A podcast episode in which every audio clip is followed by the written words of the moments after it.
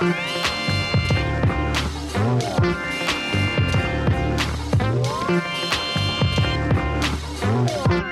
pessoal, eu sou o Kleber Fak do Miojo Indie. Oi, gente, eu sou a Elo Cleaver, da revista Balaclava. Oi, pessoal, eu sou Isadora Almeida da Popload Radio. E eu sou o Nick Silva do Monkey Bus. E no programa de hoje, discos incríveis gravados em casa. Aproveitando que estamos os quatro separados, um em cada lugar. É o primeiro episódio, assim, né? Estamos aqui em quarentena. Então, assim, se tiver problema no som, gente já sabe, é a nossa primeira vez gravando longe do estúdio, mas eu acho que vai dar tudo certinho, certo? Certo. Oremos. Mas antes, segue a gente nas nossas redes sociais, arroba podcast VFSM no Twitter e no Instagram. Vamos falar sobre música no Facebook, nosso site www.vamosfalarsobremusica.com.br, onde você vai ter todas as dicas que a gente vai dar aqui hoje. E principalmente, apoie a gente no padrim.com.br barra podcast VFSM ou no picpay.com.br barra podcast VFSM, onde com pacotinhos mensais você tem acesso a programas exclusivos do nosso podcast. O que, que tem essa semana, Nick? Essa semana a gente vai lançar o meu programa do lado B sobre, Uh! sobre emo. São 10 musiquinhas que contam um pouco da história do emo lá no começo, lá nos anos 90. E é isso. Eu ouvi, tá, Bem tá bem legal, tá bem, tá bem é, educativo. Boa. Inclusive, só falando em padrinhos, a gente tem que agradecer eles pra caramba, porque os microfones que a gente tá Verdade. falando agora foram comprados com esse dinheiro. Então, meio que, se não fosse Chique. vocês, a gente não estaria gravando agora. Não estaria gravando. Também assine o nosso podcast nas principais plataformas de streaming: Spotify, Apple Podcasts, Deezer, Google Podcasts. Enfim, vocês já conhecem todas, é só assinar a gente ou compartilhar para os seus amiguinhos, já se você não tiver condições de apoiar a gente no Padrim. Boa. Certo? Isso aí. Certíssimo. Vamos pra pauta? Bora. Bora. O grande vencedor do Grammy desse ano foi o We All Fall Asleep, Where Do We Go, da Billie Eilish. Só que assim, para além das letras que são muito bem trabalhadas, da produção, o que mais chamou destaque foi o fato de que o disco foi todo concebido dentro de casa. Então é, foi uma parceria dela com o irmão dela, o Phineas O'Connell, que foi ganhou de, de, de produtor do disco, não ganhou, Isa? Ganhou, ganhou. Melhor produtor do ano. E aí isso, esse disco chamou a atenção de várias pessoas, tipo, como assim um grande vencedor do Grammy foi um disco produzido inteiro dentro de casa? Só que esse desejo das pessoas de produzir um disco de forma caseira não é de hoje, inclusive denota desde os anos 60, 70, tem álbuns produzidos totalmente dentro de casa, né? É, tem muita coisa da cena punk, inclusive, tipo, anos 70 ali, que é, tipo, gravadorzinho de quatro canais, e é isso aí, a galera torando e fazendo uns discos muito bons. Sim, mas antes disso mesmo, tem o próprio Brian, o Brian Wilson. Boa parte do Pet Sounds e algumas coisas dos principais discos da banda foram todos feitos de uma maneira meio caseira. Ele tinha um mini estúdiozinho dentro de casa, assim. Claro que ele tinha um investimento muito maior do que essa galera punk, mas ele já fazia alguns experimentos caseiros, assim.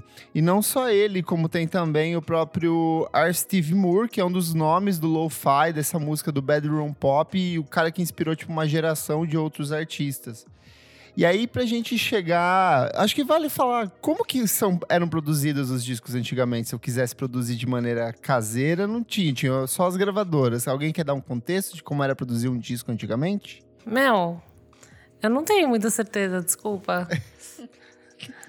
não, eu imagino que seja, tipo, era tudo feito em estúdio, né? Tipo, por mais que era assim, quatro canais, um pra cada instrumento, e você, bora lá, assim. Essa questão de vários canais também foi uma coisa que chegou bem depois. também. Depois. Antes, Era tudo normalmente gravado ao vivo e, tipo, a galera ensaiava pra caralho, chegava em estúdio, tocava, gravou e tchau, né? É, tipo, não tinha como você, hoje em dia, né, era na fita e tal. Então, a galera. Tem muita gente que grava com fita hoje em dia, mas é mais pela nostalgia e também porque você precisa acertar na primeira. Ou se você é muito rico, você. Né? Tipo, compra várias fitas, tudo bem. Mas, tipo, é uma parada cara, assim. Então, era bem no vamos ver. Ah, inclusive tem, tem rolês de gravar, tipo, com um microfone só, tipo, quando era, sei lá, um blues com guitarra e violão, assim, era tipo um microfone. É pesado. E aí, com o tempo, as coisas foram progredindo pra, tipo, ah, agora eu tenho mais microfones, então eu posso ter mais elementos e tal. E aí o próprio vinil, na época, também, sei lá, foi ficando melhor a qualidade, então dava pra ouvir melhor os detalhes e ter mais coisas no disco. É, os Beatles foram bastante pioneiros nessas técnicas, o Beast Boys, toda essa galera dos anos 60, eles eram cara, pessoas que iam pra dentro de estúdio muito mais para experimentar as possibilidades do que de fato produzir um disco, né? É, e o Beatles conseguiu experimentar justamente quando eles estavam mais no auge da carreira, quando eles estavam, tipo assim, ganhando dinheiro e falando, bom, foda-se, agora a gente pode fazer o que a gente quiser. Eles, vamos picar dinheiro aqui. Vamos parar de e- fazer show e focar em estúdio. É, e bora fazer. Daí realmente veio o Sgt. Pepper e tal. Vale lembrar que gravaram um bagulho muito caro, assim, tipo, Sim. não era qualquer um que podia fazer. É. Exato. Mas a partir dos anos 70 e 80, a gente tem uma popularização desses estúdios portáteis e muitos artistas começam a produzir seus trabalhos dessa maneira. Que é o caso do próprio Daniel Johnston, que seria posteriormente um dos símbolos do indie, que é um cara que gravava tudo tipo de um, sei lá, voz e violão tocando com um microfone só.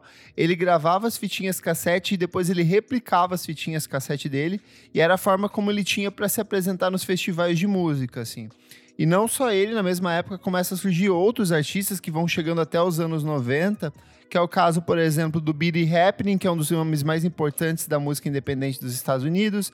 A gente vai ter o surgimento de alguns nomes tipo Pavement, Elliott Smith, Neutral Milk Otto e toda essa galera dos anos 90 ali. O próprio Nirvana, todos eles vão surgir com bandas gravando as fitinhas cassete, apresentando para um selo independente e a partir disso entrando em estúdio, né? É, isso Certo. entra muito numa questão de demo também, né? Tipo, que era muito Sim. popular ali em, tipo, 80, 90. E acho que, de fato, o cassete foi o grande pulo do gato ali que, tipo, é, transformou o rolê em outra coisa, porque era muito era mais fácil, fácil, de gra- gravar É. e era É. muito fácil de comercializar a sua música, de apresentar o seu trabalho. Porque antes você tinha, por exemplo, prensar um vinil não é uma coisa barata, é um processo que envolve milhares de dólares. Então, tipo, impossível comercializar meu trabalho. Tinha a questão daqueles, daquelas tapes, daquelas fitas magnéticas também, que foi uma forma, um pouquinho antes disso, de, de ajudar meio a baratear o custo das produções também, né? E é bem importante reforçar que, tipo, a é, todo esse processo ele era um processo analógico, então, tipo, a pessoa ia lá, dava um play, captava o som, depois ela tinha que pegar uma fita virgem, dar o play, dar o play automático na outra pra fazer a cópia. Então, tipo, tudo feito à Sim. mão, capinha de fita feito à mão, tinha todo um envolvimento, uma estética por trás. Tanto que nas feirinhas era muito comum você, tipo, é, sei lá, você tinha a mesma fita, mas a identidade visual muitas vezes era diferente pra cada uma delas, né? Que dava até um charminho. E é muito diferente do que começa a acontecer no final dos anos 90, começo dos anos 2000, com a explosão do que é conhecido hoje como o bedroom pop, que é esse o pop do quarto de dormir, que é aquele pop caseiro que é feito de, de maneira um pouco semi-profissional, porque é utilizando softwares e métodos de captação digitais. Então a pessoa usa um notebook, baixa um, um software de alguma coisa, coloca os microfones dentro do quarto e nisso ela faz um disco inteiro praticamente dentro de estúdio, né?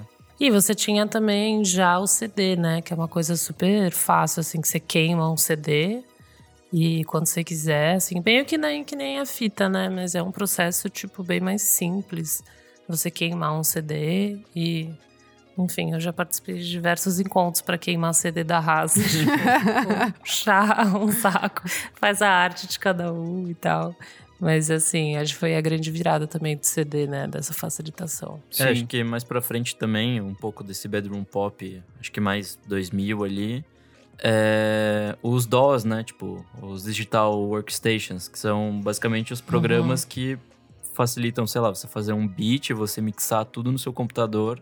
Então, você meio que, com computadores, consegue fazer tudo. Você consegue gravar Sim. a voz, consegue processar a voz, consegue fazer um beat. Se você não tiver um violão ou não souber tocar, você pode construir um a partir do, do programa ali, então acho que isso mudou o jogo pra caralho também. A gente vai ver muito o nome da música eletrônica surgindo assim, tipo, dessa produção britânica do final dos anos 80 e começo de 2000, que era uma galera, tipo, hardcore que fazia seus próprios softwares. Tipo assim, eles tinham um modelo Caramba. básico, eles faziam as suas próprias coisas, que é o caso do FX Twin, que a gente vai comentar daqui a pouco, que desde os anos 80, quando ele ganhou, tipo, um, um computador ou um sintetizador num- numa competição, ele desmontava e depois ele refazia de um jeito meio que caseiro esse sintetizador pra ele, sabe? A partir das exigências dele. Demais. É, ele é um puta nerd, né? Ele faz um Sim. bagulho tipo, muito bizarro que é só dele, assim. E é legal que a gente tem também essa questão de, de uma estética diferente, porque quando era captado de uma maneira caseira em fita cassete, a sonoridade era outra, a identidade era outra, e era tipo até um estilo meio que fazer um som daquele jeito. Tanto que diversas bandas depois meio que tentam replicar isso.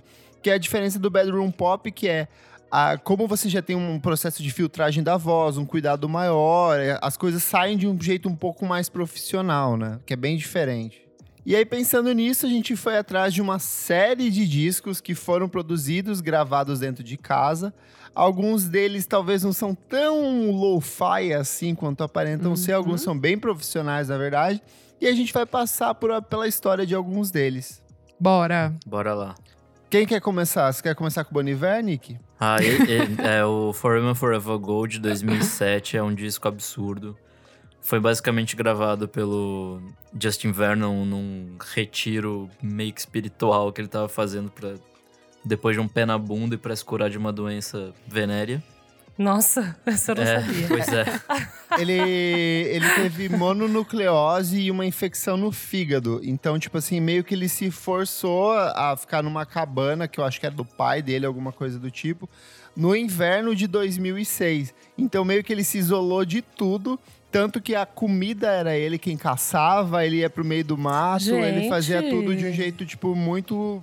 Tipo, Que meio homão. lenhador, assim, meio a mão da porra. É, e nesse rolê ele tinha acabado um namoro também. Então a vida dele Sim. tava, tipo, em frangalhos e meio que as letras falam bastante disso, assim, né? Tipo, Não, É, quem nunca chorou com esse muito. disco, pelo amor de Deus? É, o resultado tá na entrega de músicas, tipo Flume, Art Stacks e principalmente Skinny Love, que ajudou Nossa. a alavancar o trabalho dele, assim. É. Tristíssima. Engraçado que esse disco, quando ele saiu a primeira vez que ele saiu, acho que em 2007, no comecinho de 2007, ele sai com uma capa diferente, que era aquelas capas tipo um carimbo. E aí Aham. depois, o, daí o disco começou a circular, foi, foi- teve um boca a boca bem positivo. E aí depois ele assina com a Jago Jaguar, que lança ele oficialmente. Com a E capinha é uma bela branca, capa. bonitinha. É, É isso. bem, bem bonitinha. É, então, eu acho interessante o processo de gravação porque é um negócio bem simples, assim, é tipo um violão, uma guitarra, uma voz e ele. Nem tem bateria o beat, né? Eu nem lembro Tem agora do disco. pouquíssima coisa entre alguns momentos, assim. É mais no segundo que ele vai pirar mais e ir pros rolês dele de produção hoje em dia. É que daí no segundo ele vai, tipo, tudo que ele não gastou de dinheiro em estúdio, ele gasta no segundo, assim. que é de uma verdade. técnica absurda, né? É que acho que o que faz ser bonito esse disco é exatamente a simplicidade, assim, tipo, a crueza É. da, de todo o resto faz o, a voz e a, sei lá, todo o sofrimento dele aparecer mais e tal. Outro que eu gosto muito que tá aqui na lista é o The Postal Service com o Give Up. No começo dos anos 2000, o Ben Gibbard do Death Cab for Cutie foi convidado a colaborar com o Jimmy Tomborello do Dentel numa música chamada This Is the Dream of Evan and Chen, que é uma das principais faixas do álbum Life is Full of Possibilities de 2001, que é o terceiro álbum de estúdio do Dentel. Então foi desse encontro, dessa parceria dos dois, eles falam, vamos continuar colaborando? E aí, como um morava, se eu não me engano, na Califórnia e o outro morava na região de Seattle, eles faziam essa colaboração não apenas à distância, mas tipo por carta. Então, assim, o Tom Borello fazia a base do disco, toda a parte da produção, as batidas e parte das melodias. Aí ele gravava isso em CD, enviava pelo correio, e aí Nossa. o Ben Gibbard grava- gravava, tipo, parte das vozes, as guitarras, mais um pouco de melodias e ia dando aquela encorpada. Então todo o processo do disco foi feito em cima disso, com exceção de algumas ou ou outras vozes que para ficar um pouco mais limpas eles acabaram depois gravando em estúdio. Inclusive tem a participação da Jenny Lewis que também, se eu não me engano, foi também gravada em estúdio, né, disso. Nossa, esse disco é bonitaço, assim, tipo... Você já falou dele até. eu Acho que o Kleber Eu já já comentou. falei, né? Eu gosto é, muito, ele é um dos Você meus gosta bastante. da vida, Aham, assim. é bem legal. É, eu acho legal que setou uma estética que bastante gente seguiu ali depois. Sim. Tem várias é- que, na verdade, sumiram. é. Como é que era aquele do Fireflies lá? Como é que chama? Ou City. É, o Old City Ah, surgiu City, nessa é época. verdade. ele- pesado. Nossa, é que ele, verdade. ele também teve alguns discos que foram gravados nessa mesma pegada, tipo disquinhos caseiros com produção eletrônica e Sim. tristezinha. E o All City também foi gravado em casa, né? Tipo, segue a Foi. estética e também foi o mesmo. Mesma mesmo estrutura. processo. É, eu acho que dá pra entrar até num mini parênteses aqui e falar de todo um movimento ali do da T-Wave que meio que nasceu assim. Foi ali Torimoa, Washer Out, Neon Indian. É tudo uma galera que- dos anos 2010. Essa Sim. galera pipocou assim e tipo tomou a cena de uma forma É uma galera bizarra. que começou a comprar aqueles sintetizadores baratos pela Amazon, que eles conseguiam, tipo, aqueles mini synthzinhos. E aí eles gravavam tudo no laptop, a voz vinha meio cagada. Então, tipo assim, o que seria, tipo, um defeito técnico acabou virando uma coisa estética, que é o que replica tanto na Vaporwave quanto na Shoewave, É. né? Sim. O J. Paul, agora eu tô em dúvida, mas ele também, né, começou assim, gravando coisa. Ele, tipo. É que ele eu não sei se é, tipo, é proposital. Exato, ou Porque- se é meio fake, né? Porque, tipo assim, a última, as duas últimos singles que ele lançou ano passado são umas músicas que elas têm um refinamento maior, só que elas preservam um pouco dessa, dessa identidade. Aham, aham. E quando ele lançou Jasmine e BTSU, tipo, aham. as versões demo faziam muito mais sucesso do que as versões origi tipo, definitivas. É, é, as assim, né? lançadas, é, oficiais, sim. É, É ele também- sempre me intrigou. É que também dá pra perceber que, tipo, mesmo fazendo em casa, dá pra fazer um bagulho muito bem refinado, Sim, como foi da. Billie Eilish, né? Então, tipo, Sim. é uma coisa meio Eilish é tricky, assim. Um exemplo aqui ó, que a gente tem, que é um discão inteiro feito em casa, só que é musicalmente impressionante, é o Anderson Peck com Malibu de É, 2006. Nossa, Perfeito. sim. Esse eu não sabia, eu fiquei chocada. quando É muito. Perfeito. É, porque tipo, você ouve o disco e você fala, nossa, ele tava num estúdio cercado de um monte de músico foda, porque É. o disco é perfeito. E não é, ele fez o disco inteiro usando um iPad e os microfones caseiros dentro do quarto dele. Uma ou outra voz que ele gravava fora, e tipo, Meu algumas Deus. das parcerias com algumas das pessoas que estão dentro do disco. Tipo, tem o Keitranada, tem o Schoolboy Kill, que é uma galera já um pouquinho mais profissa, mas a Aham. base do disco é praticamente inteira feita dentro de casa.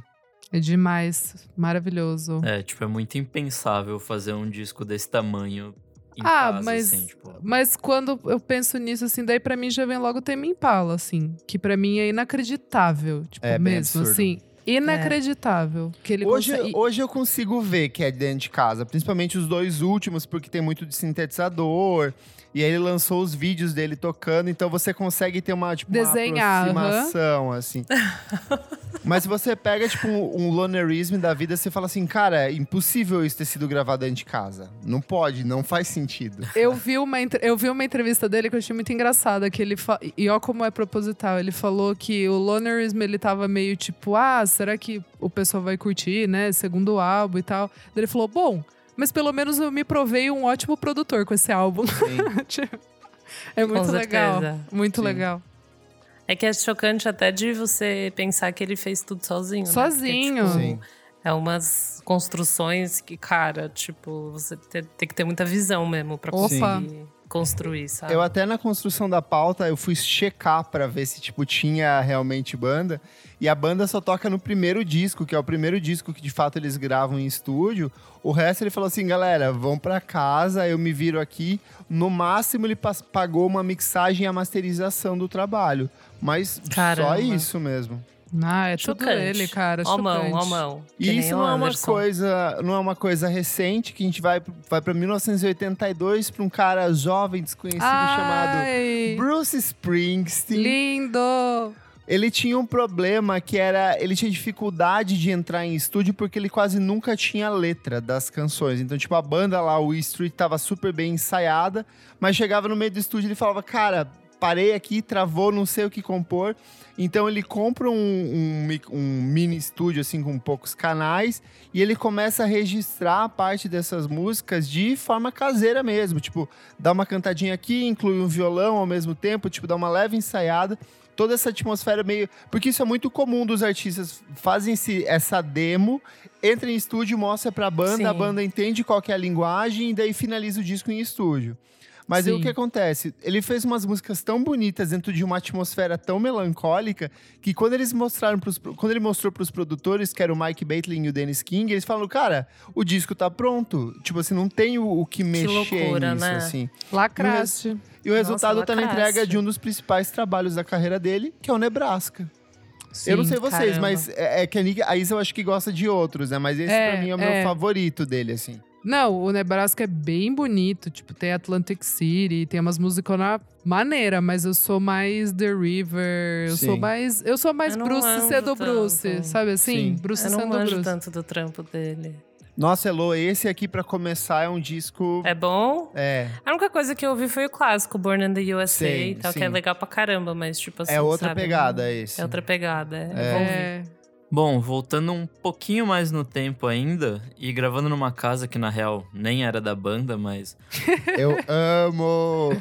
o Led Zeppelin gravou o disco 3 em uma casa no meio da floresta, sei lá da onde. E é aí, do tipo, interior da Inglaterra, se eu não me É, engano. o 3 é tipo um, um disco bastante de folk, assim, ele é bem folk, Sim. bem blues rock. Ele é se eu não me engano, eles compraram essa casa depois ainda. Sim, sim, o...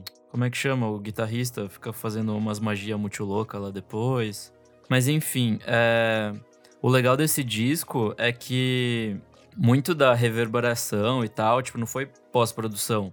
É tipo tudo da casa. Então, tipo, eles iam pra um cômodo X gravar bateria, aí depois ia pra, sei lá, pra cozinha gravar o, o baixo, e aí, sabe, tipo, tem toda uma estética que a própria casa gerou. Isso é muito legal. Da sonoridade, Isso né? é legal mesmo. É, e o disco foi Demais. composto no país de Gales, em um... Isso, isso. Ah, Demais. Wales. Diferentão. Tá ali perto, Wa- né? Wiles. Essa da interferência da casa no ambiente tem o The White Stripes com The Steed em 2000. Que, tipo assim, o disco foi todo gravado na casa do próprio Jack White. Então, tipo assim, ele ligava a guitarra, o microfone, então o, áudio fica vazando o tempo inteiro, tem interferência direta. Só que quando esse disco foi lançado, as pessoas ouviam e falavam, cara, como que você fez pra alcançar essa sonoridade? Porque ela é muito diferente da sonoridade de estúdio. Ai, que loucas. E aí, tipo assim, todo mundo elogiava o jeito como a guitarra do Jack White soava, tipo, meio suja, só que, tipo assim, livre. Tipo, parecia que ela era maior do que de fato ela era. Rasgadaça, assim. tipo, Rasgadaça, as pessoas falavam: caralho, esse disco é muito bom, que técnicas você usou? É, onde você falta de gravou?" dinheiro. Falta que de pedal que dinheiro. você Dinheiro. usou? Falta de Aqui, ó, dinheiro. gravei em casa. Um dos álbuns que eu mais gosto, que eu comprei, eu comprei o, a versão deluxe, assim, tipo, novinha. Acho que eu tinha uns 15 anos. Foi o Exile on Main Eu Street sabia, do- você ama, né? dos Stones. Eu Fãzoca. amo esse álbum. Começa com Rocks Off. E é muito louco, tem até, tipo, documentário que eles foram. Eles foram forçados, né, a saírem do país. É, ele, em 1971, eles estavam devendo dinheiro pro Reino Unido. Então, antes que o governo... se Tax, apro- é, roub-. Pô, Isso, eles eles tavam- estavam- o, Imposto. O, o imposto. Eles não estavam pagando imposto. Então, antes que o governo fosse lá e, tipo, sei lá, pegasse a casa deles, ou multasse eles, ou prendesse eles, eles decidiram sair. Que louco. Eles se autoexilaram na França e eles alugaram um, um- Tipo, cada um alugou umas casas por lá. Inclusive, o Keith Richards acabou alugando uma mansão utilizada por nazistas na Segunda Guerra Sim, Mundial. de energia, energia é. ótima. então, mas o mais louco é que nessa época eles estavam muito loucos. Tipo, Sim. 71, eles estavam no auge da loucura. Da e droga comendo pesada ali. todo mundo. Nossa. Uou. E aí eles Vai. vão pra essa casa, e aí vai também as mulheres, namorada, e vai os amigos, e aí eles ficam gravando Nossa, lá deve e ter sido sai, uma tipo. putaria muito louca nessa... Porra! E é engraçado que, tipo assim, eles montaram todo o aparelhato dentro da casa, só que eles Sim. tinham, tipo assim, um estúdio de gravação, que era uma minivan ou alguma coisa do tipo, que ficava do lado de fora. Então, tipo, eles faziam toda a loucuragem deles lá dentro, o som captava lá fora, e no fim das contas, virou um dos principais discos da carreira da banda. Não, é um absurdo. O Rocks Off, pra mim, é um dos melhores rocks já feitos, assim. Tipo, e começa. é, Sweet Virginia é absurdo. E não parece. Tipo, o mais legal é que não parece. Não assim, parece, sabe? nem Tipo, um pouco. não parece. E eu acho que é meio proposital, assim. Eles simplesmente gravaram lá pelas circunstâncias. Não foi porque, ai, precisamos nos isolar e blá, não, blá, não é blá. pela estética, é, Não é o é, momento, é, é. é o momento, assim, e daí eu acho legal que, tipo, meio que não tem importância, sabe? Que era uma Sim. casa ou um estúdio e tal. É bem E legal. no mesmo ano, o The Purple vai usar, vai gravar o clássico Machine Head, utilizando da mesma técnica. Eles pegaram esse caminhão de gravação dos Stones emprestado, só que a diferença é que eles alugaram um hotel vazio nos arredores de Montreux, onde eles fizeram toda a produção do disco. Demais. E o resultado tá em alguma das principais canções do rock de todos os tempos dentro desse único disco. Ó, um que me surpreendeu muito quando eu soube que foi gravado em casa, que é o OK Computer do Radiohead. Maravilhoso. Isso é surpreendente mesmo. A banda decidiu gravar ele em St. Catherine Court, em Bath, que era uma localização melhor do que o antigo lugar onde eles iam gravar, que é uma mansão histórica que pertenceu a Jenny Seymour, que é a atriz. Então, assim, Nossa. todo o disco foi gravado em pontos específicos da casa. Não é uma casinha, é uma puta de uma casa, era uma mansão. Então tinha umas construções de pedra, umas coisas assim, onde o áudio era melhor aproveitado. Inclusive, algumas faixas, tipo, como Exit, ela teve os vocais gravados embaixo de uma escada dessa mansão, dessa parte de pedra. E o It Down, que foi gravado no salão da mansão às 3 horas da manhã. Ai, maravilhosos. Eu acho legal que ano passado, quando aquele hacker vazou, tipo, um material do Radiohead, tinha, sei lá, mais de, do, do- acho que mais de 20 horas, alguma coisa assim, de gravação, que daí depois a banda soltou Sim. pro público ouvir. Era tudo disso, assim, dessas gravações ocasionais que eles iam testando dentro de casa. Porque isso é uma coisa bem importante de falar. Um processo de gravação do disco, ele é muito demorado por isso. Às vezes você tem que alcançar o ponto certo da melodia que você quer tocar, da guitarra, o ruído, Uhum. a voz. Então, tipo, é, é isso que era o que demandava o tempo das gravações antigamente, né? Outro que eu acho, eu gosto muito, e assim, o grande amor dos Voidezeiros é o Salad Days, né? Do Mike DeMarco. Exato. Ah, eu tenho esse vinyl. Você Nossa, tem? é verdade, né? Eu Ele tenho, grava várias amiga. coisas de casa. Ele é super de gravar em casa, faz tudo sozinho e depois a banda só faz o show, né? Ele que faz tudo. Tame Impala. Mas é engraçado que ele teve a oportunidade de gravar. Como o Chu foi um disco que fez bastante sucesso, ele teve a oportunidade de gravar esse disco novo em estúdio. E só que ele não curtiu a ideia. Ele decidiu, vou eu mesmo. E foi o que ele fez a partir disso para todos os outros discos, né? É, é que eu acho que é, o estilo musical do Mike DeMarco proporciona isso, sabe? Assim, meio que é, É. é uma coisa é, fácil, é um caminho, assim, tipo, tranquilo seguir. É, tipo, instrumentos, assim, É, não tem nada de- nenhuma grande modificação. Aham. E ainda Sim. mais foi uma estética que, assim, várias outras bandas o foram usar. Depois já tinha, Mas né? Essa coisa do riffzinho de guitarra e tal. Mas que ele ajudou a popularizar ainda mais. Sim. É, ele popularizou demais e várias outras também pegaram esse gancho, assim. Virou, pra mim, esse indie pop, o indie rock, assim, feito em casa, pra mim, tudo parece Mac DeMarco, assim. É. É, ele setou um- uma grande trend, assim, tipo, depois todo Porra. mundo meio que copiou essa mesma estéticazinha, assim. Porque é Sim. s- realmente muito fácil, são acordes básicos, daí, tipo, uma bateria ba- básica e um riffzinho de guitarra, tipo, que você pensa, tem que pensar uns dois segundos, assim. É, acho que a fazer. coisa tá muito mais no timbre, na intenção ali da É. voz, do jeito de cantar, o, a, a produção da música do que ser uma coisa difícil e virtuosa. Uhum. qualquer- Total, total. O que eu acho bem legal também, a simplicidade, mas aqui fica muito mais fácil realmente de você, tipo assim, replicar sem, sem medo, sabe? Nossa, um disco aqui que eu acabei de achar e que eu não sabia, não imaginava que era feito, é o Nine Inch Nails, The Downward Spiral. Eu vi também, E essa fiquei... história é, É, eu fiquei ótima. chocada também. Nossa, é tipo, esse disco é muito absurdo, ele é tipo pesadaço. E ele foi gravado no mesmo lugar que a Sharon Tate foi, foi assassinada pela família Ai. do Charles Manson. A ideia era Ah, justamente é capturar álbum, essa é vibe bizarra pra dentro do disco. É verdade. Total vibração negativa. É, nele. já super julguei. Eu acho que eu vi isso na MTV, em algum programa, aqueles tipo. Eu acho que teve um docs, top assim. top, Top de top! discos gravados de jeito estranho. Era alguma coisa Acho que era assim. discos macabros, não era? Um negócio assim. Eu acho que é, eu acho que é. Eu veio agora que na esse lembrança. disco era um só. deles. É, Nossa, o pior de tudo é que esse disco é bom, meu Deus. E combina com a vibe dele ser assim, tipo, essa Muito. gravação bizarra. Só que é engraçado que, tipo assim, são bandas levando estúdios pra dentro de casa. Não quer dizer que de fato seja um disco caseiro. né? Aham. É, então, é, é- varia um pouco, né, de- desse rolê de, tipo, ou você cria um estúdio numa casa, ou você cria um estúdio na sua casa, o que acho que dá um, um tempero diferente, porque, sei lá, Sim. é sua casa, né? O mesmo aconteceu com o Red Hot Chili Peppers com Blood Sugar Sex Magic em 1991. que eles Classic. decidiram gravar na mansão do Harry Houdini.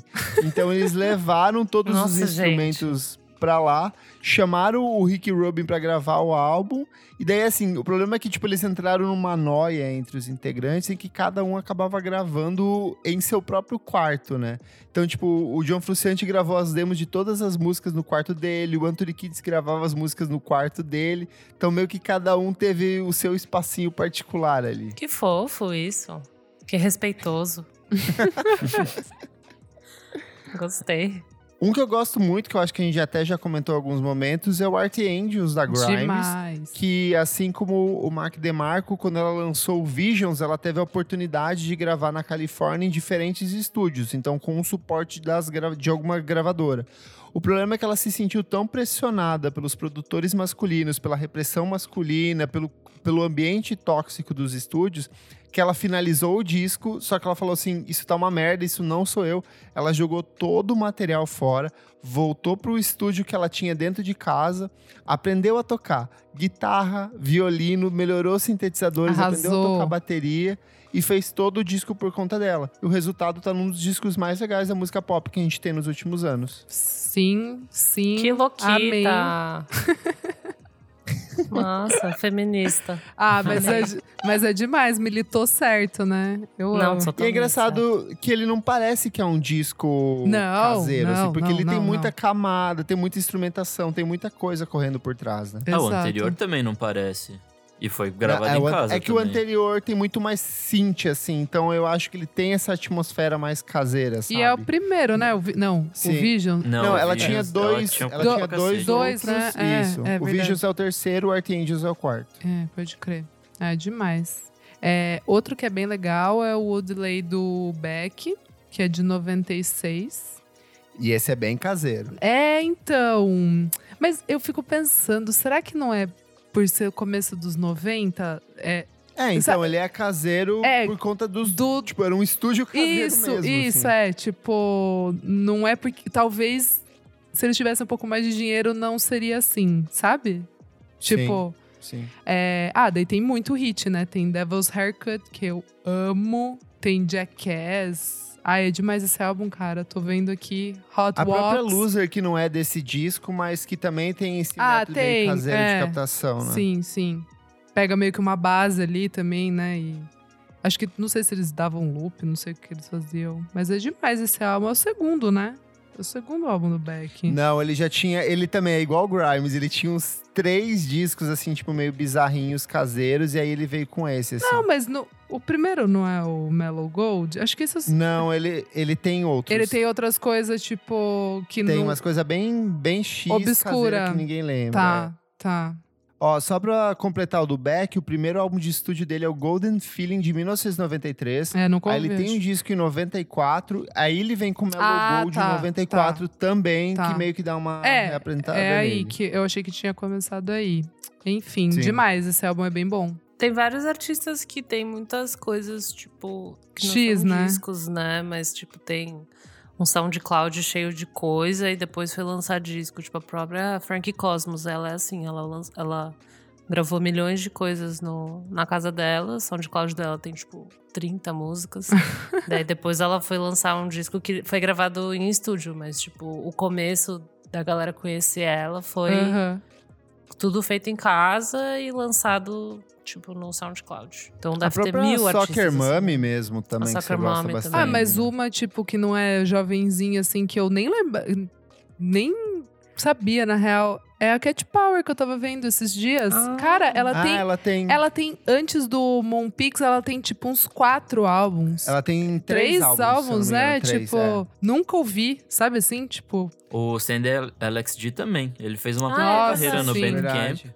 Pra, Tem razão. Tipo, explodir com um álbum, sei lá, tipo, era o sétimo, oitavo. é verdade. Sim. É que ele É. produzia, tipo, muito a toque de caixa, assim. Ele fazia as coisas e lançava. E vários também foram bem Ah, caseiros. todas essas, Sim. essas bandas indies, assim, tipo... Flaming Lips, Modest Mouse, É. tipo, todos eles têm, tipo, uma discografia imensa. O Modest Mouse, pelo, tipo, teve uma época que saía, assim, todo ano saía uma fita nova, que era o primeiro disco do Modest Mouse. que era, tipo, coisas que eles gravavam no começo dos anos 90 que, tipo, nem os caras da banda lembravam que tinham ainda, sabe? Maravilhoso. E aí, o, só pra fechar aqui, então, o FX Twin, que é um produtor escocês, o Richard James. Ele tem toda uma sequência de obras produzidas entre o final dos anos 80 e começo dos anos 2000 que ajudaram a revolucionar a música eletrônica e ditar muita tendência. Só que foram todos trabalhos produzidos no quarto e no estúdio caseiro dele, com equipamentos que ele próprio construía. Então, tipo assim, ele ia pegar um software de música eletrônica, ele falava, cara, esse software não é louco o suficiente para as minhas experimentações eletrônicas. Então ele refazia o software de um jeito dele, ele reinventou o sintetizador, ele reinventou um monte de coisa, tudo para tipo, os projetos dele, né? E aí vem daí uma sequência de discos muito importantes, tipo a série Selected Ambient, que ela começa tipo em 95 vai até 92. E aí até o Drux em 2001, que tipo é o último grande disco dele, até o Yato, que só voltaria tipo com o Siren em 2014, assim. Então, junto com ele, ele acabou motivando uma galera que é de, de produção eletrônica, tipo Forte, Burial, toda essa galera que fazia um rolezinho, tipo, dentro do quarto com os, com os computadores, assim, tipo, muito fuleira, mas que saíam uns discões incríveis, né? Demais. É, ele também, graças a ele, o que Day surgiu. Tipo, muito do, da base do Radiohead nesse disco é as bases Sim. eletrônicas do FX Twin. E brasileiros, gente, o que, que a gente tem aqui, ó? Eu listei algumas coisinhas, mas se vocês lembrarem de outras, separei alguns aqui, mas aí ajudem a lembrar outros. Cícero, com canções de apartamento, como o próprio nome diz, ele é um disco todo caseirinho, sujinho e atmosférico. Tem a primeira mixtape do Emicida, que é pra quem já mordeu um cachorro Ai, por comida até que eu Demais. cheguei longe. Tipo, tem muita coisa que é o próprio Emicida que produziu as faixas, assim, não tem nem outro produtor, é tipo uma base de piano e ele rimando em cima. O primeiro disco do Jalu, que embora tenha, tipo, um pouquinho mais de cuidado na composição das coisas, tipo, a maioria foi tudo feito no estúdiozinho caseiro dele. Duda Beat, eu Amo. sinto muito. eu Isso é que impressionante. Isso é impressionante Sim. para mim. É que se você for ver, é tudo É, uma base beat, eletrônica. Sim, É. sim, sim. E aí, tipo, eu acho que, obviamente, vai ter um dia, um instrumento ou outro que eles vão pagar pra um cara. Ah, preciso de um saxofone aqui. É, tipo, não dá né? pra registrar um saxofone em casa. Preciso de um estúdio. Eu acho que isso é um processo bem interessante. Certos tipos de instrumentos, certos tipos de coisas, não dá pra você produzir dentro de casa. Você, de fato, É. precisa de um espaço onde o som ecoe de maneira adequada, sabe? Sim, sim. Mas assim, até as vozes é bem- muito bem gravado, assim, sabe? Sim. É, mas um que vale a pena ser citado é o Novos Baianos, né? Verdade, gente Acabou. Chorar e ele foi Acabou todo Chorar. gravado. Pode crer, né? A gente, uau! Numa comunidade hippie bizarra deles. Eu fiquei agora parada pensando, é verdade, eles gravaram exatamente com mil pessoas, tipo, comunidade mesmo. Talento. Gente, vocês já viram as fotos desse disco, do, do material Do- da época? Do encarte. Que é um monte de É, com umas é crianças. com- É, mas tem também, tipo assim, umas fotos deles comendo, daí é uns pão cheio de mosca. Eu acho Ai. assim. Ai, meu Deus. Ah, hippie, É, hippie, deixa as os animais comer junto.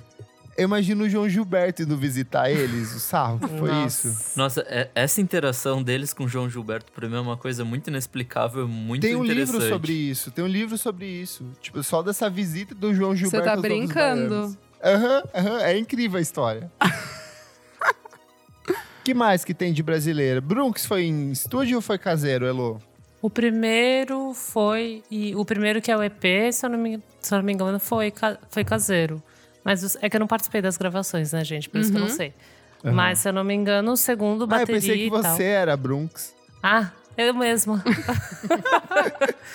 Mas assim, várias bandas balaclava, no caso, né? Aquele rocker, aquele, né? O rocker foi Sim. gravado tudo em casa, Gordura Trans foi gravado em casa. Primeiro disco da raça, obviamente gravado em casa, porque assim. totalmente porqueira. Ah, muito- O, o que tá aqui que é, eu fiquei bem impressionada é o Bugarins, né? Que foi totalmente gravado em casa. O, É, o último. primeiros. O último, acho que foi. Eu lembro da entrevista que a gente fez, né? Sim. Dele contando que. Ah, não, tipo, o último eles falaram que foi gravado no Foi estúdio. gravado no estúdio, é. Mas É. os primeiros era tipo. É que tem muita coisa do Bugarins que eles gravam durante as, a- as excursões deles e depois eles vão incorporando, mas a essência, a base do trabalho é totalmente caseira, Sim. assim, tipo, improvisada, né?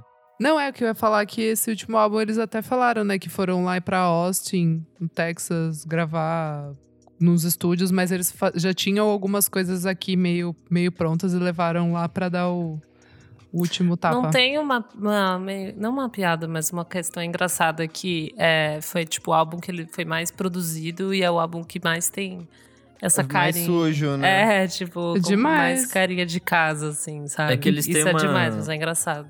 Eles têm uma estética muito de usar coisa de celular, né? Que eles gravam, tipo, ou, ou em casa, ou durante a turnê. Então, tipo, eles não só gravam pra usar aquilo como base, mas eles usam aquilo, tipo, Isso é demais. no disco, Sim. assim. Isso é muito foda. Muito bom. Pô, mas um disco legal que foi gravado boa parte em casa é o, o Corpo Impossível da Bruna Mendes. Ah, Nossa, legal. verdade. demais. Ela falou que basicamente passou um mês com o Gianluca, que é o produtor também da Tuyo, tipo, fazendo as paradas, e, tipo, um do lado do outro, sentado no, no sofá, com o computador no colo e mandando as coisas um pro outro, assim. E aí saiu o que saiu. Que demais, que é um belíssimo álbum. Puta, é Tuyo, foda. acho que as primeiras deve ser também gravado em casa, talvez, né? É, eu, Não eu não sei dizer, mas é, é bem Eu possível acho que, sim. Ah, meu, todos esses sons também, tipo gel, né? Essas coisas é muito possível, assim, de ser gravado em casa. Essa tipo, galerinha do R&B, né? É, sintetizador, beat. Ah, o Hoje próprio em dia é Ableton, tipo, meu. Os rappers todos, assim, tipo, é, É. praticamente tudo caseiro. De- Se não me engano, o Ladrão do Jonga foi todo gravado em casa também. Tipo, vários desses discos que a gente fala assim, nossa, disco do ano, a Uhum. maioria é tudo caseiro. O disco da MC Tá. O disco da MC É Tá foi praticamente Ah. inteiro gravado em casa, né? Não, além de toda uma. Todo, vários funks, né? Tipo, assim, É. a gente, se a gente entrar. É que daí não é discos, mas assim, se a gente entrar na possibilidade. O quão possível é você gravar em casa outro- hoje em dia? tipo assim, Super. vários hits gravados em casa hoje em dia. É, eu ia falar também do Rado hoje, que basicamente foi gravado no, no quarto do, do Nave, que é o produtor do disco, né? Sim. E aí é engraçado ter um vídeo que, tipo, pra gravar a voz, ele meio que vai- entra dentro de um guarda-roupa pra, tipo, não ecoar a voz, assim, tem todo um tratamento que é feito à É. base de um, de um É, cobertor, Papisa, sabe? né? A Papisa É. fez isso também, quando ela gravou. Eu falar, isso é uma coisa dela. muito comum, é esses improvisos de você tentar, tipo, aí vem as forrar com caixa de ovo, É. ou se cobrir, cobrir embaixo de, de cobertor, que daí a galera posta vídeo tudo suada, porque tava, tipo, a meia hora registrando uma voz embaixo de um cobertor grosso pra, tipo, abafar o som, ficar perfeito, sabe? A a Papisa sempre do- posta, ela faz uns, uns quartinhos de lençol, assim, sei lá, nem lembro agora o que, que é, mas é muito engraçado. Porque, tipo assim, a guitarra, o sintetizador vai direto pro computador, então, tipo, não pega exatamente a interferência, né? Dá pra você dar aquela falseada. Mas, tipo, a voz não tem como, tipo, vai vazar um- alguma coisa aqui e ali. Verdade. Gente, só umas perguntinhas aqui. Vocês consideram esses discos ah, grandes, tipo Radiohead, o, o Rolling Stones, Nine Inch Nails, como obras de fato caseiras? Hum, cara, eu acho que não. Tipo. É, eu acho que não também. Caseiro, eu- eu acho.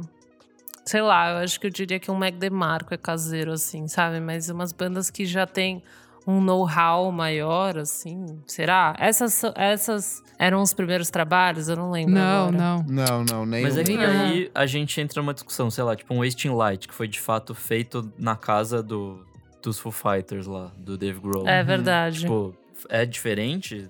Ah, o Sabe? cara deve ter um estúdio é que ele- melhor do que o Electric É. Lady na casa dele, Isso tá ligado? daí, ah, daí um não é, tá ligado? aparato. Eles têm. É que pra mim isso parece muito mais um barateamento no método de produção do disco, de tipo assim, gente, esse é um disco que a gente vai precisar de muitas horas de estúdio até alcançar o ponto ideal que a Exato. gente precisa. Uhum. Então vamos alugar logo uma razão. casa, se trancar e levar, tipo, do Levar que ficar de tudo. fato dentro de um estúdio onde a hora de gravação é altíssima, sabe?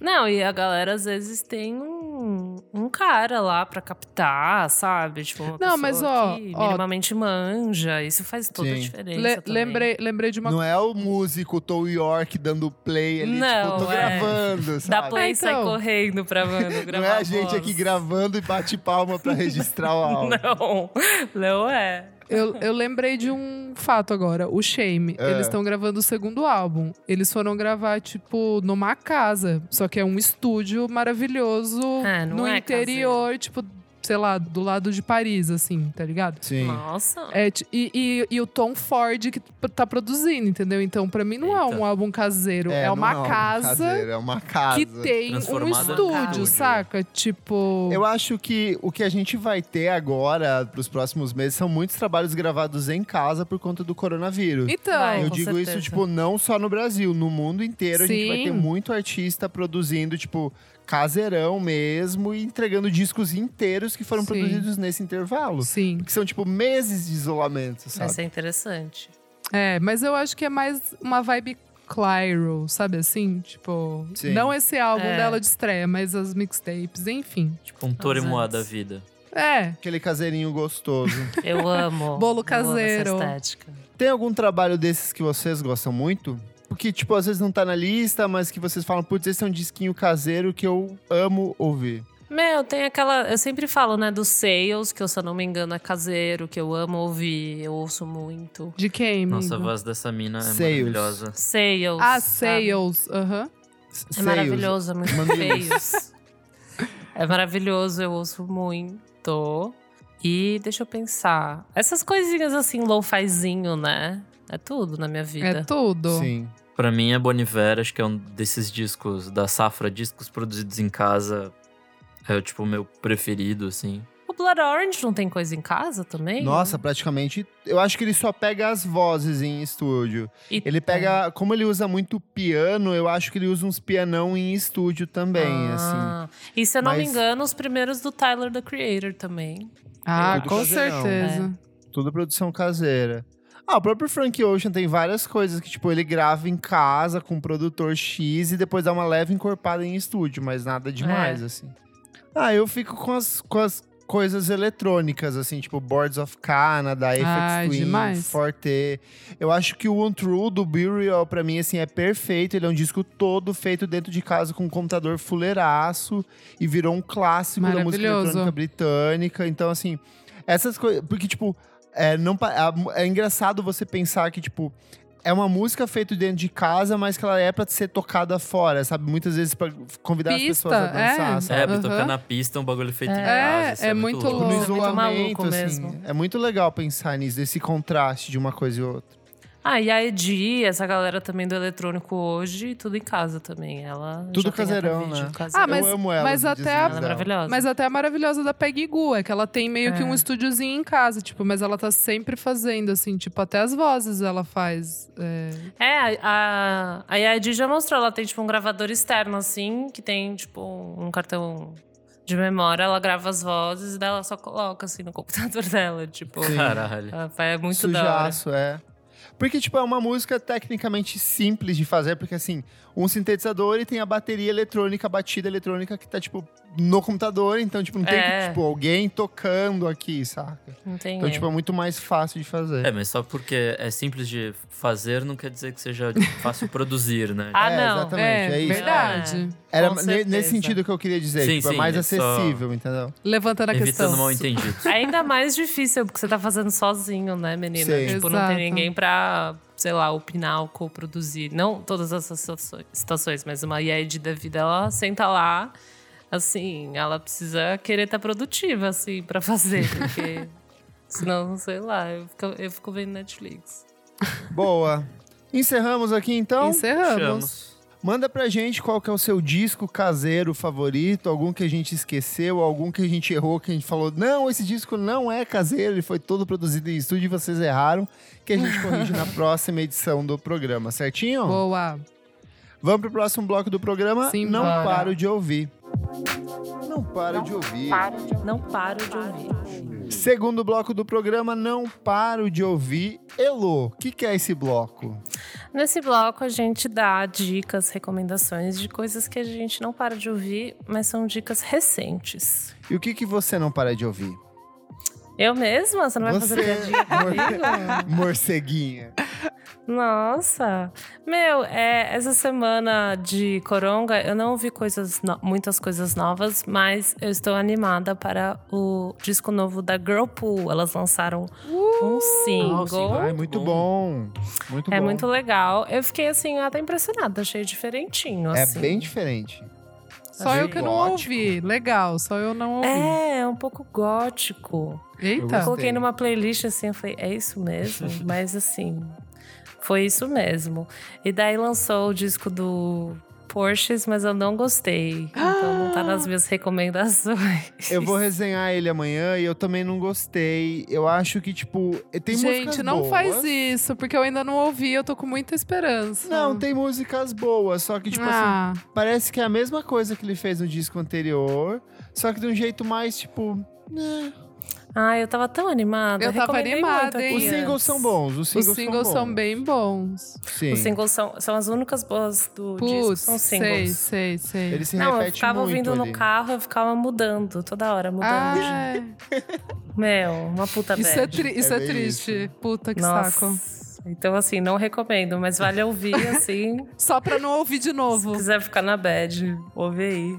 Elu, a única ouvinte de Porsches, não recomenda Porsches. Não recomendo. Vai ter zero Ah. audições. E você, tristeza. Isa? O que, que você não para de ouvir? Então, gente, nessa, nesse retiro espiritual aqui de corona, eu não tô ouvindo também muita coisa nova. Não sei, eu tô meio afetada musicalmente falando. Não estou conseguindo ouvir muitas coisas novas. Acho que pelo momento aqui. Mas nosso querido amigo Fernando Dota me mandou uma pérola chamada Eddie, que é uma banda de um cara. E aí eu resolvi até falar, porque foi coincidência. Ele é super bedroom pop. Ele faz tudo, é aquela bandinha de um, um ser humano só, só que daí chama Aham. outros pra tocarem junto. O nome do álbum é hum, Eclipse, a capa é bem bonita.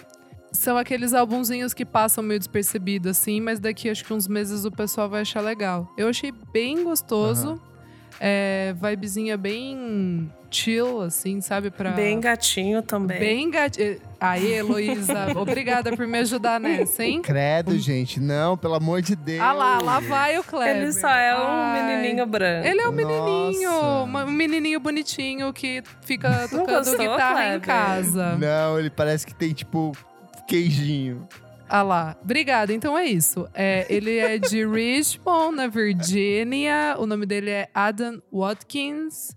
E eu achei bem gostoso, assim, sabe? Tipo, eu ouvi duas vezes, o que já foi uma vitória aqui, porque eu realmente não ouvi nada Tá mesmo. difícil, tipo, né? eu não ah, ouvi no nada. Relacionados tá aquela disc que você gosta. É, eu amo você o ouviu o disco mas não, tem, deles? mas não tem nada a ver.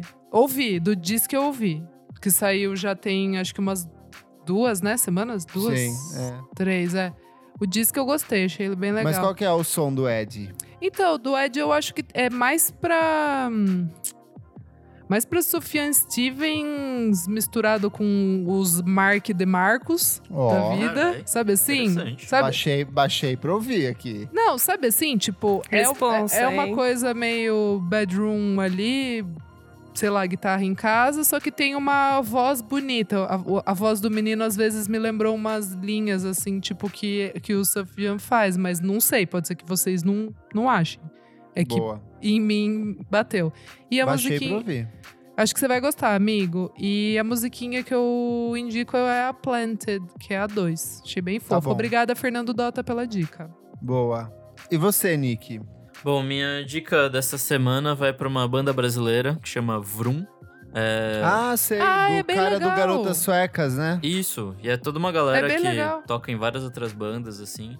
Eles É lançaram. jazz, não é? É um jazz, é um Jazz jazz funk. fusion muito bom.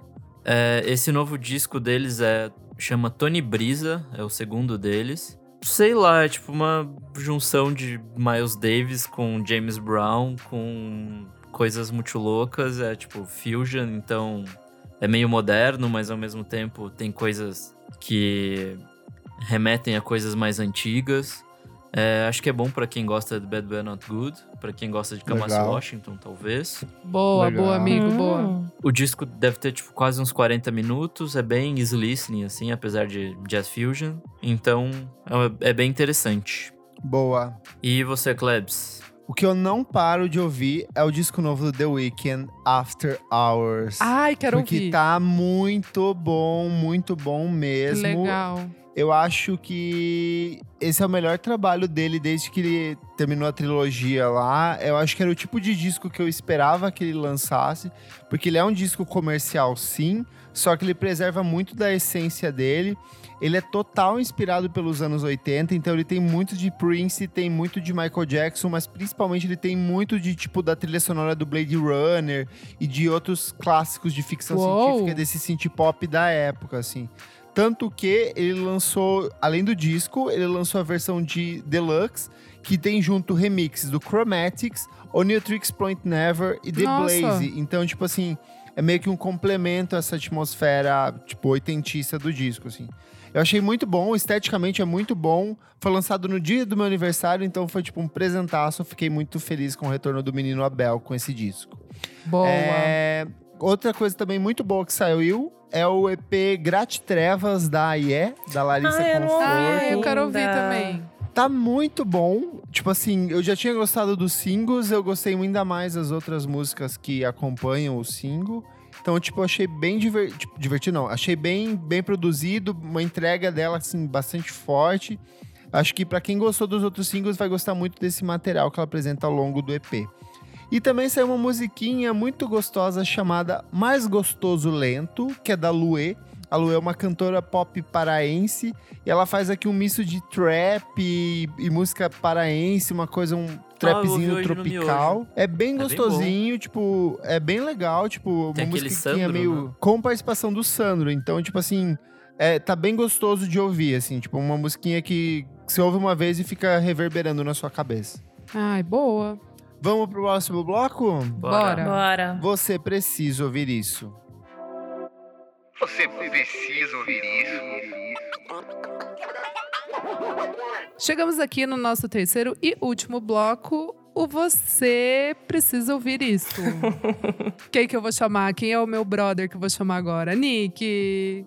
Bom, nesse bloco a gente vai dar dicas que não precisam ser exatamente novas de coisas relacionadas ao mundo musical. Boa, meu amigo. Elosita, o que, que você indica aí pra essa moçada? Ah, gente, nesses momentos de isolação e desespero, eu me. Eu voltei a ouvir as coisas que me dão paz, né? Que eu fico sossegada. Acho que assim, então, talvez é uma dica que eu já, já dei, sei lá, foda-se. Eu Que é estou ouvindo. lobão, Quer? que é, que é lobão, rap de direita.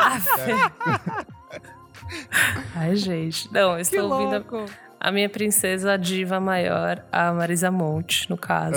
Amo. Linda. Tava ouvindo semana passada. Nossa, tô ouvindo Eu ouvi demais hoje, a segue o Marisa. seco, porque eu amo. Não, segue o seco, menina. Não dá. Ouvi hoje também. Espero Não que tenha dá. sido na mesma hora pra gente estar assim, juntas. Juntas. Enfim, eu já recomendei alguns dela. Então eu vou recomendar um que eu nunca recomendei, que é o Mais, de 1991. Eu amo esse Que é disco. Eu tenho o vinil aqui. que é tudo. Vários hits. Eu já recomendei o Barulhinho Bom, que é o live, e que tem vários hits que estão no mais. Então, assim, estão em casa. Beija eu, ainda Ah, lembro. Fê. Volte para o celular. Eu não sou da sua rua. E a minha música favorita, Diariamente, que é assim. Amo! Ai, gente, dá uma paz de espírito. Então, assim, é você rindo de mim, Isadora. Porque eu amo, faz muito sentido. Faz muito sentido. Então é o que eu estou ouvindo aqui. Tô no interior, só ouço Marisa Monte. É isso. A minha Então, favorita é Ainda Lembro, por conta do Ainda feat Lembro. com Ed Mota. É, muito verdade. bom. A voz Eu gosto dele. muito de Borboleta, eu acho fofinha. Lindo. Ele é um disco muito gostoso de ouvir. Tá bom, eu vou ouvir. Tá bom. Não, tá é um bom, disco muito ouvir. gostoso de ouvir. É tipo 100% brasileiro, assim, de, da maneira mais pura possível, sabe? Só dar um contexto, esse é o primeiro trabalho de estúdio da Marisa, porque ela tinha Verdade. lançado em 88 ou 89, deixa eu ver. 89, o MM. 89, o MM, que era um espetáculo na TV Manchete, e daí esse é o, é tecnicamente é o primeiro álbum de estúdio da carreira dela, né? Não, e vem com tudo. Tipo, eu nem gosto tanto do MM, assim, sabe? E eu acho que tem muito, co tipo, cover de uns jeitos, tipo, um jeito que eu não gosto tanto de cover, assim, que ela canta muito parecido, assim, sabe? Aham. Com as pessoas que ela tá fazendo cover. Daí não, não gosto tanto, mas assim, o mais realmente lacraste. Boa. Muito bom. E você, amigo Kleber? Eu separei diquinhas legais. De coisas que eu assisti e ouvi nos últimos dias. A primeira coisa é o Sturgill Simpson Presents Sound and Fury, que tem na Netflix, que é o último trabalho de estúdio do Sturgill Simpson. Simpson, que demais. E tem na Netflix, é ele é um clipe de 40 minutos, então ele é todo Nossa. um, ele é um anime, é uma animação, só que dele mescla técnicas bem diferentes. Então tem tipo desde pessoas reais até coisas em 3D, até animação pura e simples. É 40 minutos assim de tipo puro delírio, mega psicodélico, muito louco e com a música dele de fundo tocando. Que legal. Também na Netflix, comecei a assistir um desenho chinês chamado Caesar Seven, que é bem divertidinho. É um desenho de um menino que quer ser um assassino, só que no fim das contas ele é uma pessoa boa. e, tipo, é divertido. Tipo, ele tem as missõezinhas dele, ele tem que matar algumas pessoas, só que no fim das contas ele acaba não matando ninguém. E, tipo, ele tá sempre quebrado por conta disso. E a trilha sonora é muito bonita, assim. Então tem uns temas meio orientais, mas tem um pouco de música pop de um jeito muito caricato, assim, muito legalzinho. Na semana passada, o Iberê recomendou o Song Exploder, que é um podcast maravilhoso. E aí, assim, eu voltei pra ouvir nos últimos dias, porque não tinha nada pra fazer. E eu me deparei com dois que eu gosto muito, que eu já tinha ouvido, que eu voltei e falei, nossa, que, que curioso. Um é de uma mulher e o outro é de um homem, e eu achei muito curioso o aspecto de produção dos dois. Porque as mulheres, elas têm um. A Elo já comentou várias vezes sobre isso, que tudo que a mulher faz tem um, um envolvimento emocional por trás daquilo. Tipo, não é puramente a técnica, tem um motivo pra isso acontecer. Enquanto o dos caras é, tipo, muito técnico, é muito na parceria, tipo, brother, veja aí o que eu tô fazendo, dá teus pitacos, sabe? Tem, tipo, dois jeitos muito curiosos de se fazer música. Então eu queria que vocês ouvissem o, o do Caribo, quando ele fala sobre o home, e como ela é uma música sentimental, mas de um jeito que ela se permite dialogar com outros artistas. E o da Robin com Honey, o quanto ela tem toda uma carga Ai, pessoal legal. no processo Amei, de composição da música. Então, assim, é legal ver essas separações entre, tipo, como um homem trabalha, como uma mulher trabalha, ou- e, na verdade, como cada indivíduo trabalha suas composições, sabe? Então, achei bem interessante, pelo menos, esses dois, pra dar essa visão, essa dualidade no processo de composição. Muito bom, gostei. Amigo, Nick. Semana passada a gente falou sobre o City Pop no programa. E aí acho que o, o Google me ouviu e sugeriu pra mim coisas sobre City Pop no, no YouTube. E aí eu cheguei num canal que chama My Analog Journal. Não sei se vocês conhecem. Não. Eu acho que conheço. É basicamente, tipo. É uma, é uma coisa bem simples, na real. É um cara. Acho que ele é inglês, se eu não me engano. É o que sobe música? É, e na verdade ele tem uma coleção de discos bizarramente grande, aí ele faz umas. Tipo, É bem esse. já ele fica sim. tocando ao vivo várias coisas. Aí tem, tipo, coleção de. sobre Bollywood Grooves, é, Italian Rhythms, é, Rare Japanese Records. Assim, tem umas coisas muito Tem coisa brasileira tem também. coisa brasileira, tem umas coisas muito específicas e é muito bom, assim, tipo. É uma coleção de coisas que, sei lá, eu não procurei, não consegui, não tive tempo de ir atrás ainda, mas acho que você não vai Uhum. encontrar no, em outros lugares, sabe? Tipo, é uma Bem coleção específico. bem foda e tem de tudo, então o que você tiver na vibe de ouvir, e é bom que o vídeo é basicamente uma câmera em cima, focando ele tocando, então tanto faz, você pode fazer qualquer outra coisa, tipo trabalhar e colocar essa mixinha e vai fazer suas coisas. Então, puta, é muito bom, velho. Muito bom, amigo. E você, Isa? Quais são suas diquinhas nesses dias de isolamento? Então, gente, é, eu meio que entrei num vortex de ouvir coisas também confortáveis, assim, sabe? De Delicious. você. Carinho, assim, lembrar, saudades. E eu acabei voltando a ouvir Bombay Bicycle Club. E aí eu, en- Ó, e aí eu entrei no So Long See You Tomorrow, que é o quarto álbum, que, tipo, na época. é o eu- meu favorito deles. Então, na época eu não ouvi tanto, porque eu tava. Em 2014 eu tava ouvindo outras coisas, assim, sabe? Tipo, meio que naquela de. De, sei lá, as bandas que eu, que eu cresci ouvindo, eu meio que deixei um pouco. Eu ouvi o álbum na época, mas não. Na época eu não ba- curti tanto também. É, exato, não bateu tanto. Mas agora. Foi eu o vou- disco que eu, eu não pelo Eu era o contrário. Ah, eu não você descobriu com dos esse? anteriores. Tá. Não, eu não gostei dos anteriores, mas gostei muito desse. É, então, meio que você descobriu a banda, assim, Sim. tipo, gostou da banda com esse. Legal. É, não, então, e daí é, tipo, é muito bom, muito bom. É o quarto álbum. Esse álbum, eles estão mais maduros. É muito bizarro, muito bizarro, porque, tipo, quando eles, eles lançaram o primeiro álbum quando eles tinham 18 anos, assim, tipo, eles têm 30 anos esse ano, sabe? E eles têm Sim. cinco álbuns e eles já pararam. E eles já pararam por quatro anos. Tipo, é muito louco. Eles lançaram, tipo, três álbuns em seguida, um em cada ano. É, e aí o So Long See You Tomorrow, ele foi, tipo, aclamado, assim, na época que saiu, foi indicado a Mercury Prize, ganhou The Ivories, que é, tipo, é uma premiação britânica muito importante, principalmente pra escrita, assim, tipo, letra, sabe? É, é super, super importante. E eles ganharam com esse álbum, tipo, o melhor álbum do ano. E, e é a primeira vez que, tipo, o Jack Stedman, que é o vocalista que basicamente escreve todas as músicas, ele é o produtor, tipo, cabeça, assim, do álbum. É... E é muito legal porque tem muita referência de música indiana, porque ele foi fazer uma viagem e voltou inspirado pra escrever. Tem um pouquinho, tipo, de, sei lá, vai, música espanhola, sabe? Dá pra sentir que, que é um pouco mais world music nesse Tem umas sentido. guitarras, assim, bem de É- é- música africana mesmo. Exato, ali. é, é. E- Nigeriana, tipo Fela Kuti, ele ouviu muita coisa sim, do gênero. Sim, exato. E também começam a usar mais sample, tipo, que eles no A Different eh, Kind of Fix, que é o anterior, eles começam a usar sample, mas esse, tipo, é basicamente de sample, assim. E é muito legal. Eu tava, é, muito legal quando você redescobre um álbum que na época não, você não curtiu tanto e daí meio que dá o, o clique, assim. Então. Boa. So Long See You Tomorrow.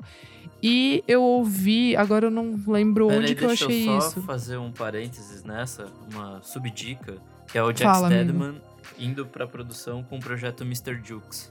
Your Jukes é muito legal. Puta que pariu, é muito é muito bom. legal. Ele é, muito tipo, ele bom, indo cara. full música eletrônica, e aí, sei lá, tem tipo soul, tem jazz, tem coisa pra cacete Exato. no meio. Tem uma das Exato. últimas músicas que o Charles Bradley gravou em vida. Exato. É muito legal, cara. Esse é muito é legal maravilhoso. mesmo. Boa, Nick. Boa fazer o gancho aí. E pra fechar, eu não sei onde eu achei isso rolando em Twitter, sei lá, Facebook. Saiu um mix que o Totally Enormous Extinct Dinosaurs fez. Tipo, um, um club mix, assim, tipo, pega, Aham. faz como se fosse um set, né? Pra, para a quarentena e é boa, é bem animado, assim. É pra colocar sexta-feira antes de entrar no house party com os amigos e ficar bebendo vinho e tirando foto e colocando no Instagram. É Boa. isso. Arrasaste. Fechamos. Recadinho? Comentário do Lucas GCR Underline, queridíssimo, que deu presentinhos pra gente. Fofo. Referente à última edição do programa, Todo Mundo Ama, Eu Odeio. Finalmente achei alguém com a mesma opinião sobre Lady Gaga. Comentário do Bruno Fernandes, não o Bruno Fernandes, nosso Paquito, o outro. Ele falou: Eu escutei o episódio imaginando as reações que a Isa teria ouvindo as opiniões de vocês. Pelo bem da saúde, foi bom que ela não participou. É isso. Eu me preservei. Comentário do Denis Garcia. Sensacional o episódio Todo Mundo Ama, eu odeio. Sugiro aqui a pauta. Todo mundo odeia, eu amo. Vai Essa ser é boa. engraçado. Olha, essa é boa. Essa é boa. Essa Abraços é boa. sempre na audiência. Ó, tem comentários aqui no Instagram. É, achei bem engraçado. O Ravish Mented, né, que é nosso amigo que sempre comenta, colocou: Acabei de ouvir o episódio e me veio a dúvida. Do que o Iberê gosta, afinal? Assim, ó, eu, eu vi algumas pessoas perguntando sobre isso. O Iberê é como aquele vô seu, sabe? Ele faz comentários racistas, misóginos, preconceituosos. Você não precisa corrigir. Você só tem que esperar porque o tempo vai se encarregar de levar essa alma embora. Olha o Deixa Kleber. morrer, não tem o que fazer. Levar essa alma embora, Bad. Olha as coisas que ele fala. É, aí, agora eu não sei o nome de- deste arroba. É ou Cici falou, acho que é isso, ou Cici Flow, não sei. Ou Cici Flow, eu acho. É. Ou, C, ou Cici Flow. É, ah, tá, Entendeu? acho que é, acho que é. Ele comentou aqui, né, é, que, é, que é meio que a nossa pergunta, né, amo, odeio, como é que é, moçada? Daí Ele falou, super combo, se pudesse tornava ilegal. daí, daí ele falou, acho real estate entediante, não gostei, ei, ei, ei. Aí falou, o terno irritante, mas nada nível super combo, PQP. Qual que é a Super Combo? Me, me ajuda a lembrar. Eu não sei nenhuma música, Não é mas é, dessas que... bandas mas- do que tem no The Voice? Não, não, Não. Super Combo não. Acho que Eu não é acho do que eles participaram não. de um rolê desses. Ah, tipo, do Superstar. Bandas, assim. Superstar. É, eu acho que eles Superstar. de É, uma dessas participou, coisas. acho que do Superstar. Ah, não sabia. a, guita- a guitarrista é a que era do. Puta, vou esquecer agora. A Siang. Nossa, Kleber! Nossa, Kleber! Não, não é, mas eu não posso enfim. falar muito que eu ouvi o Super Combo quando eu era jovem. Não, eu. Na Fez real, bastante sucesso. Fez. Faz muito sucesso. Não, é que na real eu não sei o nome de nenhuma música pra falar aqui agora, mas. Enfim, o Ouça esse Flow que não gosta. É. é ele. Tem é que ele. respeitar Ai. o ódio dos outros, tá tudo bem. Exato, então, tá tudo bem. Aí tem aqui o Júlio Kasmarek. Concordei com o Iberê em tudo, até ele falar da Robin. Ah, falou do Cristal. ele fala lá. da Robin. Spoiler, spoiler. É que o. Iberê, ele fica incomodado com o fato de que, tipo, algumas cantoras pop podem ser um pouquinho melhores do que as outras, porque ele acha que é tudo pop igual. Ele entendeu? nivela, Ai. ele nivela por baixo, é, entendeu? Ele acha que Sabe? é tudo igual. E, tipo, Ai, eu não, sei nem. a Robin eu nem ouvi levou, tipo, oito anos pra fazer um disco. Ai, Vocês amigo querem ouvir porque eu vou passar raiva. A gente tem também alguns recadinhos no Twitter, arroba TheRealAlex, com o menor nick de Twitter, que é o Apoc Alice. Ele mandou. Eu ouvindo o Kleber chocado porque o Nick odeia Belen Sebastian depois do Kleber ter falado que odeia Lady Gaga. E aí tem um, um emoji do Get, Get Her Jade. Maravilhoso. Eu amo! O Reginaldo Divino falou: Los Hermanos, não entendo e talvez nunca entendo o hype. Nossa. Ei, ei, ei. A gente já fez um programa falando sobre isso e explicamos um pouco do hype, eu acho. Sim. Nossa, Tem também um verdade. comentário aqui do Gabriel Rodrigues. Ele falou: Não diria odiar, mas não consigo gostar da Taylor Swift. Tá tudo Tô bem. nesse time aí. Tudo bem. Eu gosto, mas tá tudo bem. De algumas coisas. É. Começo de carreira eu amo, eu ouço até hoje. Eu também não queria Pronto, falar. falei, pronto, falei. joguei, pronto, joguei. É isso? é isso, moçada. Tem recadinhos? Não, porque tá tudo cancelado. Meu recadinho pra vocês é: fiquem em casa, carai. É verdade. É, isso. E vamos Lava todo mundo a mão, jantar. lava o pinto e Eca. se proteja. Isso tem que fazer sempre. Exato.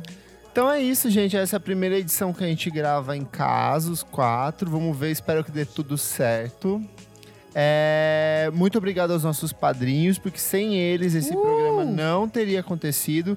Então, se você quer que as outras edições do programa continuem saindo, continue apoiando o nosso podcast no padrim.com.br barra podcast VFSM ou no picpay.com.br barra podcast VFSM. Sabe quanto? Cinco reais. Um dólar Ainda continua mês. um dólar, gente. Vocês dólar. acreditam? Agora deve dar uns 90 cents, se pá. É isso, sabe? Ficou mais barato. Ficou mais barato pra você que é de fora. Fora isso, toda semana tem o quê? Programinhas novos. Tem programa do Nick. Eu já gravei, eu acho que uns dois que estão prontos. E esse final de semana eu devo gravar mais um. ainda. Olha ele, a Nossa, que máquina. produtivo. Inspirada, eu preciso gravar. Eu também. Ei, ei. Então é isso. Nosso próximo Desliga o Som também já está gravado. Ah, é verdade. Tem mais um programa. Nossa, tem muitos programas entrando, então.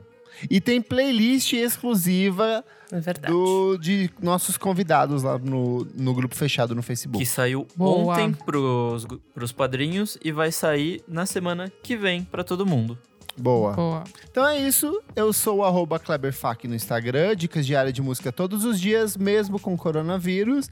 e o Miojo Indie no Twitter. Eu sou Elo Cleaver no Instagram e no Twitter e arroba revista Balaclava, segue por lá, a gente tá soltando algumas, alguns conteúdos legais nessa época de quarem. Boa. Eu sou arroba Almeida Dora no Insta, arroba Almeida Dora Underline no Twitter. E a gente sempre tá colocando alguma coisinha interessante por lá, moçada. Boa. Eu sou arroba Nick Underline Silva no Twitter, Nick Silva no Instagram. Quero fazer um convite também para vocês ouvirem outro podcast, que é o Mono, do Monkey Buzz. A gente tá produzindo, apesar do Coronga, a nossa segunda temporada. A primeira já tá toda lá no- em qualquer outra rede.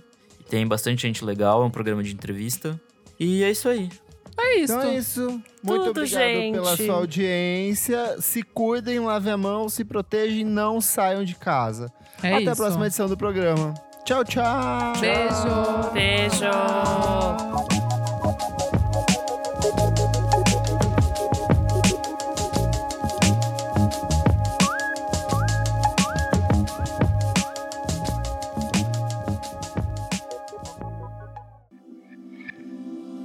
Esse podcast foi editado por Nick Silva.